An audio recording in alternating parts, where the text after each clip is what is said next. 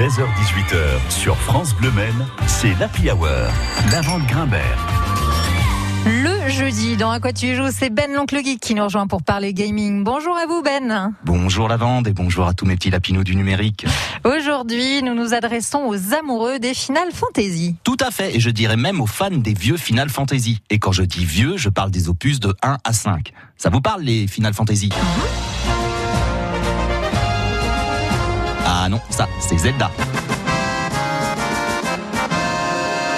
Voilà, ça c'est un Final Fantasy. Et Oui, c'est même le septième opus, cette musique d'ailleurs. Mais là, on parle d'un jeu qui s'inspire allègrement des cinq premiers Final Fantasy. Ah, Il s'agit de Bravely Default 2, sorti en février dernier sur Switch. hein.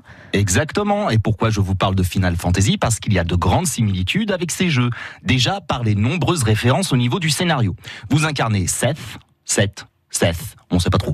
Mais vous pouvez changer de nom euh, dès le début du jeu. Donc Seth, un jeune marin amnésique échoué sur une des plages du continent Exiliante. Celui-ci est sauvé par Olivia, une jeune reine déchue partie à la recherche des cristaux magiques qui lui ont été dérobés par des vilains méchants. Ou qu'ils sont méchants, c'est les méchants, ils sont méchants, euh, pardon.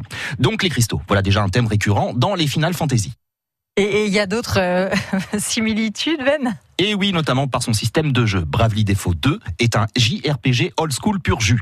Ah, je vois qu'au fond de la classe, on me regarde de façon interrogative. Donc j'explique. JRPG, Japan Role Play Game. Traduction, un jeu de rôle à la japonaise. Ah. Et old school parce qu'il reprend le système de combat au tour par tour. C'est-à-dire que vous ne manipulez pas directement vos personnages lors des combats, mais que vous sélectionnez des actions à exécuter dans une liste prédéfinie. L'originalité de Bravely Default 2, c'est d'accumuler des tours supplémentaires en se mettant en défense. Du coup, les combats qui peuvent sembler basiques au premier abord deviennent très vite tactiques. En dehors des combats, vous dirigez votre équipe en vue de trois quarts lors des phases d'exploration. Signalons que le jeu emprunte aussi le système de job, cher également à de nombreux opus à la saga Final Fantasy. Au fond de la classe, je sens encore des interrogations. Ah oui. Alors, le système de job, c'est le fait que vos personnages peuvent adopter une classe et en changer à volonté, leur permettant ainsi d'avoir différentes capacités.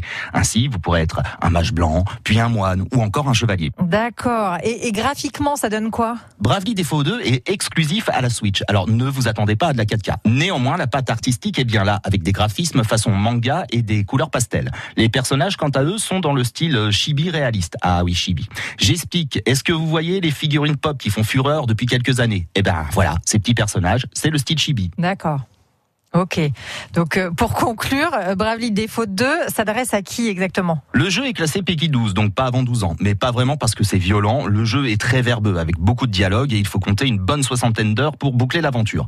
Donc les plus jeunes n'auront sans doute pas la patience d'aller au bout. Pour les autres, foncez. En plus, on peut jouer avec les voix japonaises et des sous-titres en français. Que du bonheur. Allez, à la semaine prochaine, mes petits lapinous. Ouais, je vais en VO, je suis bien d'accord. Il y a rien de mieux, surtout en japonais. hein. Merci beaucoup Ben l'oncle geek, euh, l'oncle geek. À jeudi prochain. Vos conseils gaming, on peut euh, bien sûr les retrouver sur l'appli France Bleu Maine et sur francebleu.fr dans le dossier À quoi tu joues.